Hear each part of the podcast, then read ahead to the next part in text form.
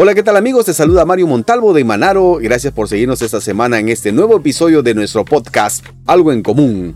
Porque todos tenemos anécdotas, historias, relatos, experiencias en común. El día de hoy quisiera compartir un tema con respecto a este fin de mes. Ya estamos fines de octubre y se celebra por un lado la fiesta de Halloween, por otro lado la fiesta de todos los santos, pero hay una fiesta más que tiene relación con estas dos la fiesta de Samaín. No sé si ustedes la han escuchado alguna vez, la fiesta de Samaín, la fiesta de todos los santos y Halloween prácticamente es la misma. Es de diferentes, digamos, en diferentes principios, sin embargo, parte de lo mismo. Eh, vamos a tener que remontarnos un poquito a la época de la era de hierro, donde el pueblo celta celebraba el nacimiento de un nuevo año. Bueno, nosotros tenemos la costumbre de celebrar cuatro estaciones del año, la primavera, el verano, el otoño, el invierno también, sin embargo, el pueblo celta solamente tenía, dividía el año en dos estaciones. Eh, la estación del verano o la, mitad más clara del año y la otra mitad que era el más oscura, que era el invierno. Entonces, para ellos significaba que esta época de esta mitad de, de, digamos, oscurantismo era el nacimiento de un nuevo año. Y celebraban el fin de la cosecha, prácticamente desde el 28 de octubre hasta el 2 de noviembre. Para ellos, ellos consideraban que los espíritus de sus difuntos tenían permiso en esa fecha, el 31 de octubre y el 1 de noviembre tenían permiso de poder salir y visitar las casas de sus familiares. Es por ello que en sus costumbres ellos encendían una vela por cada difunto que tenían en casa y esa vela era como un faro guía a los barcos, esta vela era como una guía para que los difuntos puedan eh, ubicarse y puedan encontrar el camino a casa.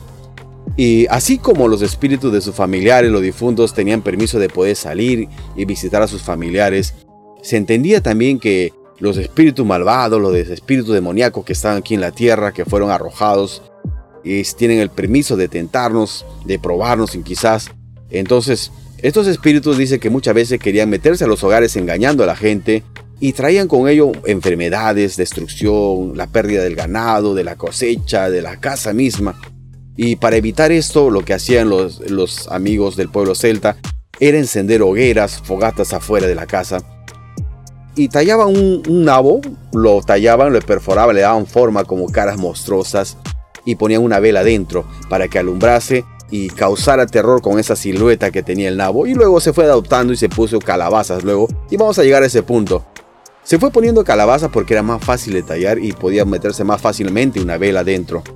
Entonces, en la costumbre de celebrar el Día de los Muertos, que para ellos era esta fecha, el 31 de octubre, el 1 de noviembre, y preparaban banquetes, lo que a sus difuntos les gustaba. Le preparaban una cena, sus bebidas que a ellos les gustaban, sus postres, sus golosinas. Hacían un banquete y ponían a las afueras a la puerta de la casa como para agasajar a sus difuntos. Había un sacerdote, el druida, que dice que él se disfrazaba con una máscara así de monstruo de estos espíritus demoníacos para asustarlos usaba la máscara para asustar a los malos espíritus e iba de casa en casa pidiendo, digamos, eh, colaboración de el banquete que se va a ofrecer a los muertos. Iba de casa en casa pidiendo estos bocaditos o banquete y lo ponían en un lugar, un altar donde ofrecían a los difuntos. Quizás esa costumbre ya le está viniendo a la mente más o menos que tiene eh, relación con algunas de las costumbres del Halloween. Y bueno, sabemos que esto se fue transmitiendo con el tiempo el pueblo romano, que era un imperio que iba invadiendo, digamos, colonizando ciertos lugares, ciertos países, llegó también al pueblo celta. Fue a invadir y llevó muchos esclavos de este lugar, también llevó personas y también las costumbres. La costumbre de este pueblo celta se fue llevando a, a lo que es el pueblo ibérico y comenzó a celebrarse también el Día de los Muertos. Y esto con el tiempo no le gustó a la Iglesia Católica, como ustedes saben, el catolicismo eh, hubo una época en que imponían, digamos, eh, el creer en esta religión. Iban a los países que ellos conquistaban, colonizaban o invadían, llevaban eh, la religión católica y a fuerza imponían que crean en esta, ¿no? esta religión y sus santos o sus imágenes y comenzaron a desechar las costumbres de los pueblos. Prohibían, si alguien, por ejemplo, en el Perú celebraban la fiesta del Inti Raimi o la fiesta del Sol, si lo encontraba en esa actitud de estar adorando a sus dioses, al jaguar o al sol, los mataban. Hubo mucha matanza con la intención de destruir las costumbres de los pueblos y ellos imponer sus propias fiestas. Que se ha ido, en la actualidad se ve, ¿no? Cuando celebran los pueblos las, fiestas de tal santo. Entonces fueron costumbres que se impuso en los diferentes países que España comenzó a conquistar, invadir e imponer sus costumbres. Y entonces también quisieron destruir esta costumbre del pueblo celta, la fiesta del Samaín querían destruirlo, por lo cual ellos crearon la fiesta de todos los santos, que prácticamente tiene mucha relación con la fiesta del Samaín, porque se celebra la misma fecha, el 1 de noviembre, el 31 siempre es la víspera, el 1 es el día central, el Día de los Muertos, en que se cree que los muertos visitan a sus familias. Y esta fiesta de todos los santos se ha transmitido, por ejemplo, en los pueblos del Perú. Se habían difundido de que el día 1 de noviembre los muertos venían a la casa y tenían que prepararle banquetes, le preparaban, digamos, sus mejores comidas, sus tragos y les ponían como ofrenda en la puerta de la casa diciendo que los muertos iban a venir a comerlo. Y prácticamente era la misma costumbre de la fiesta del Samaí, la misma fecha, las mismas costumbres. La única diferencia era que no usaban estos disfraces que usaban los, el pueblo celta para poder espantar a los malos espíritus para que esos malos espíritus no entren a casa, solamente entren los espíritus de sus familias. Y entre las costumbres del pueblo eh, celta hay una leyenda de Jack el Tacaño, que en la actualidad se conoce como Jack O'Lantern el Jack, el de la linterna. Vamos a contar un poquito para que puedan conocer un poco la leyenda de Jack O'Lantern y van a ver que tiene relación con esta fiesta de Halloween en la actualidad. Se dice que Jack era un hombre tacaño, malvado, tramposo, que vivía de eso, ¿no? Eh, haciendo trampa, engañando a la gente. Y, borracho era. Se iba a las cantinas, a los bares a beber. Se dice en la leyenda que Jack eh, pasó prácticamente gran parte de su vida en estos vicios, en estas maldades, y el diablo vino por él, ya era hora de que se lo lleve, y era el que le iba a reclamar por su alma. Lo buscó y dice, lo encontró en una taberna bebiendo, y el diablo se sentó a su lado a tomar con él, a conversar, y Jack iba contando sus anécdotas, las trampas que él hacía, sus fechorías.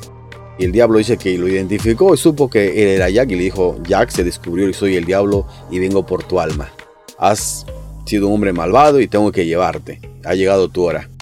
Jack le dijo al diablo, entiendo que me tengo que ir y sé que en el infierno no tendré estos placeres. Permíteme tomar contigo la última copa, le dice. Ya, dijo, aceptó el diablo y pidió una copa para cada uno. Tomó el diablo y Jack y luego Jack hace el ademán que no tiene dinero. Y dice, no tengo con qué pagar. Y yo he sido tacaño toda mi vida, no quisiera irme de esta vida teniendo este mala fama, quisiera pagar mi última deuda. Tú que eres el diablo y eres poderoso, conviértete en una moneda de oro para que yo pueda saldar mi deuda. Y el diablo accede y se convierte en una moneda de oro. Jack toma la moneda y se la mete al bolsillo y en el bolsillo tenía una cruz de plata. Y el diablo se vio atrapado. Se vio atrapado y le dijo, Jack, déjame salir, no puedo convertirme nuevamente en diablo. Al parecer la cruz de plata impedía que el diablo tome nuevamente su forma. Y entonces le decía, Jack, déjame salir. Y Jack le dijo, diablo, te voy a dejar salir si hacemos un trato. Prométeme que no vas a tocar mi alma por 10 años. Permíteme estar aún en esta vida por 10 años más. El diablo accedió, le dio los 10 años más de vida, así que se retiró y Jack lo liberó al diablo. Y ya que en vez de corregir su mala vida, digamos, en vez de corregirse de sus fechorías, sus trampas, él siguió malgastando su vida, bebiendo, haciendo trampa, como siempre, borracho. Entonces pasaron muy rápido los 10 años. El diablo vino a buscar a Jack y lo halló al pie de un manzano en un huerto y le dijo, Jack, he venido por tu alma. Jack le dijo, oh, es, cierto, tienes razón y voy a cumplir mi promesa. Pero como tú sabes, le dice Jack al diablo, tú sabes que en el infierno no podré tener estos manjares. Ves esa manzana roja y señala la copa del árbol y dice, esa manzana deliciosa quisiera comer por última vez antes de que me lleves. Y el diablo ya vio que no le podía hacer ya más trampa. Le dijo, bueno, también le voy a dar esa manzana. Y sube el diablo a la copa del árbol. Arranca la manzana roja, la más deliciosa. Mientras tanto, Jack comenzó a tallar una cruz en el pie del árbol. Y el diablo se sintió acorralado y veía que no podía bajar. Le dijo, Jack, déjame bajar. Y Jack le dijo, te voy a dejar bajar si haces un trato conmigo. Y el diablo pensaba que le iba a pedir 10 años más de vida. Y entonces le dijo, ya haremos un trato. Y Jack le dice, te dejo bajar si prometes que no vas a reclamar mi alma para llevarla al infierno, ni mientras esté vivo ni cuando haya muerto. Y el diablo no le quedó otra y aceptó el trato, así que Jack lo dejó ir al diablo. No pasó muchos años y Jack murió. Así es que Jack, sabiendo que había hecho un trato con el diablo de que no podía ir al infierno, se fue al cielo. va al cielo y toca la puerta del cielo y se encuentra con San Pedro, dice. Bueno, cuando hablamos del cielo, San Pedro, prácticamente que esta leyenda no es netamente celta, es una leyenda más o menos creada prácticamente por los católicos, ¿no? Entonces Jack toca la puerta del cielo y San Pedro le dice, no puedes entrar aquí. No hay lugar para ti, Jack, le dice, porque has tenido una vida malgastada, te has dedicado a la maldad, al hacer trampas, a beber. Tú no puedes entrar aquí. Vete al infierno, le dice. Jack dice, se dirige al infierno, toca la puerta del infierno y sale el diablo y lo ve y dice, Jack, ¿qué haces aquí? Tú no puedes entrar aquí. Y Jack le dice, pero he ido al cielo y me han dicho que yo no puedo estar ahí. Me han mandado aquí al infierno. El diablo le dice, he hecho una promesa contigo, yo no puedo tenerte aquí. Así que vas a tener que largarte, te vas a tener que retirar. Y Jack dice, ¿a dónde voy a ir? Irás por ahí, vagarás. Y Jack voltea y ve toda oscuridad. Le dice, pero aquí está todo oscuro. Y el diablo toma una brasa encendida del infierno y le tira a Jack. Toma, alúmbrate con esta. Jack ve la brasa encendida, busca entre el campo y encuentra un nabo y comienza a perforarla, tallarla y hace un hueco y mete ahí la, eh, esa brasa encendida y lo usa de linterna y con esa se va alumbrando y comienza a vagar. Entonces dícese que en esta leyenda de Jack se utiliza como para quizás poder sustentar un poco la costumbre de que ponían el nabo con la linterna o la vela dentro en las puertas de las casas, haciendo creer al demonio o a los espíritus demoníacos de que era Jack el que estaba ahí con su linterna. De esa manera espantaban a los malos espíritus. Entonces en la costumbre del pueblo celta esta fiesta del Samaín se celebraba el día de la víspera de los muertos el 31 de octubre, poniendo manjares en la puerta de la casa para que los espíritus familiares que tenían el permiso podían venir a visitar y comer. Le ponían una vela para poder guiarlos, dirigirlos, y ponían también un nabo tallado en forma monstruosa, con una vela adentro para simular que era Jack para espantar al demonio o los espíritus demoníacos. Y esto se ha ido transmitiendo cuando hubo la época de la hambruna, eh, los irlandeses, como saben, tuvieron una época de la hambruna, la hambruna irlandesa, ellos viajaron a Estados Unidos buscando oportunidades de vida y llevaron sus costumbres a Norteamérica también. Y también celebraban ahí la fiesta del Samaín, comenzaban a encender sus velas, comenzaban a hacer sus nabos tallados y ponían la vela adentro. Y, y descubrieron que las calabazas eran más grandes, era más fácil de tallar, de poder hacerle los ojos, la boca, la nariz y poner una vela adentro. Y se acostumbró desde entonces quizás a utilizar estas calabazas con una vela dentro en la puerta de la casa en la fiesta de los muertos, en la víspera de los muertos, que es la fiesta del Halloween, y la religión católica para contradecir esta fiesta secular y querer reemplazar esa fiesta, crear una fiesta para los muertos, creó la fiesta de todos los santos, en la cual prácticamente también se preparan manjares para sus muertos y en la actualidad se ve ¿no? que el día de los muertos se van a los cementerios a visitar las tumbas, se limpia, se llevan flores, se llevan velas, se llevan lo que le gustaba al difunto. Entonces solamente la diferencia es que ellos no ponen las máscaras que espantan a los malos espíritus. Ahora ha relacionado, ¿no? Dice que las brujas aprovechan en ir a hacer pacto con estos malos espíritus que están rondando. Y prácticamente eso no es novedad porque las brujas van a trabajar las 24 horas, los, los 7 días de la semana, van a buscar siempre hacer el mal. Sin embargo, cuando hubo esta época de querer imponer esta fiesta de todos los santos en la religión católica, como que perseguía a aquellos que celebraban Halloween, se ponían la máscara, decían que eran brujos y comenzó la persecución de quemar a las personas, a las mujeres acusándoles de ser brujas. Y parte de esta historia es la que se vive prácticamente en muchos países eh, subdesarrollados que han sido países que han sido dominados, digamos, por eh, estas culturas españolas, por ejemplo, que han ido persiguiendo a las personas por sus costumbres. Eh, se ha desechado, se ha desaparecido prácticamente muchas costumbres y tradiciones de los pueblos y se impuso nuevas fiestas, nuevas costumbres, nuevos santos, nuevos dioses prácticamente.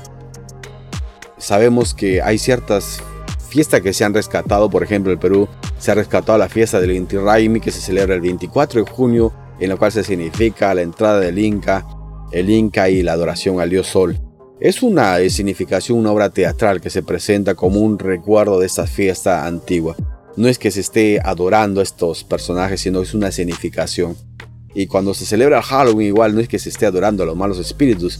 El usar los máscaras, la máscara, los disfraces terroríficos para espantar a los malos espíritus y que ellos puedan más bien eh, dar la oportunidad que sus familiares muertos puedan visitar sus casas y comer sus manjares creo que de ambos lados están celebrando prácticamente el Día de los Muertos, uno en la víspera y otro en el día central, el 1 de noviembre.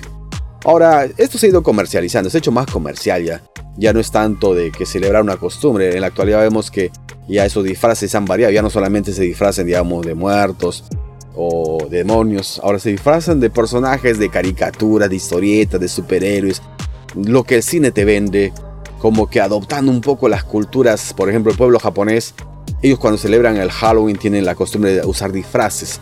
De usar bastante cosplay. Ellos son expertos haciendo estos eh, disfraces. Nosotros que a veces compramos para hacer la fiesta.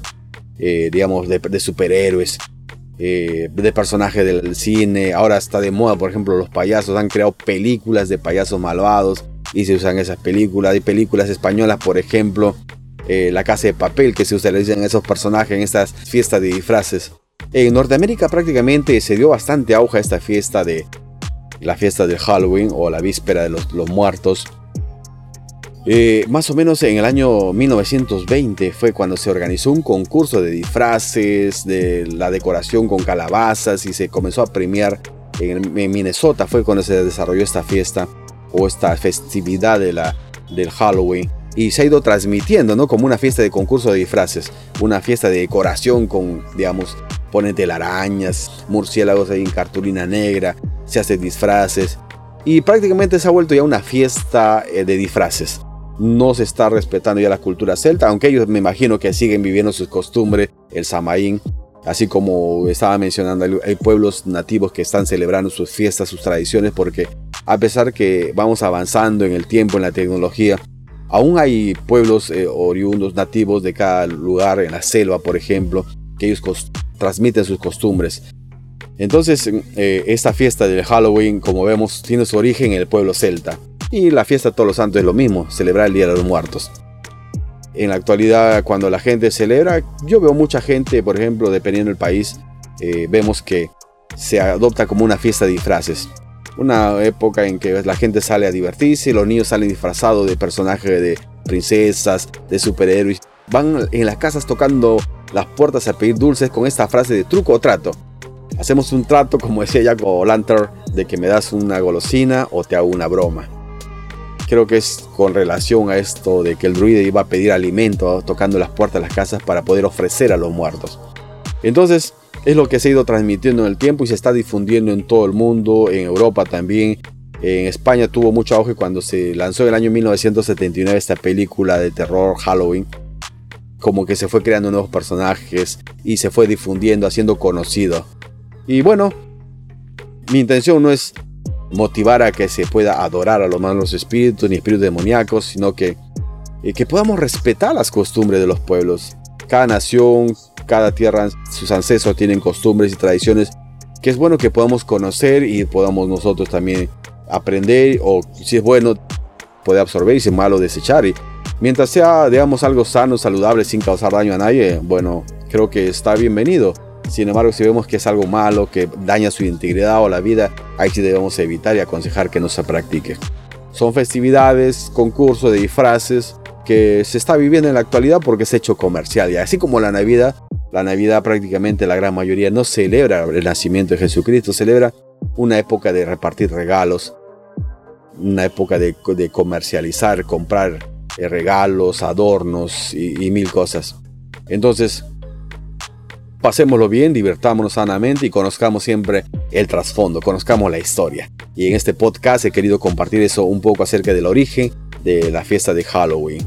Y también lo que es en realidad, ¿no? Lo que se celebra, no lo que a veces mucha gente, porque no está de acuerdo, comienza a hablar mal diciendo es una fiesta del diablo, una fiesta de brujas, y no conoce el trasfondo que es la fiesta eh, de los muertos, en el cual permiten que sus familiares muertos vengan a visitar sus casas. Y la fiesta de todos los santos es lo mismo de que se celebra el Día de los Difuntos. Y creo que todas las religiones prácticamente recuerdan a sus difuntos de alguna u otra manera. Es el podcast que este día hemos preparado para ustedes en este episodio de nuestro podcast Algo en Común. Te invito a que nos puedas seguir en YouTube, estamos como Manaro Mario Montalvo y también estamos en Facebook e Instagram. Comparte este podcast y nos vemos la próxima semana en un nuevo episodio. Se despide tu amigo Mario Montalvo de Manaro. Chao amigos.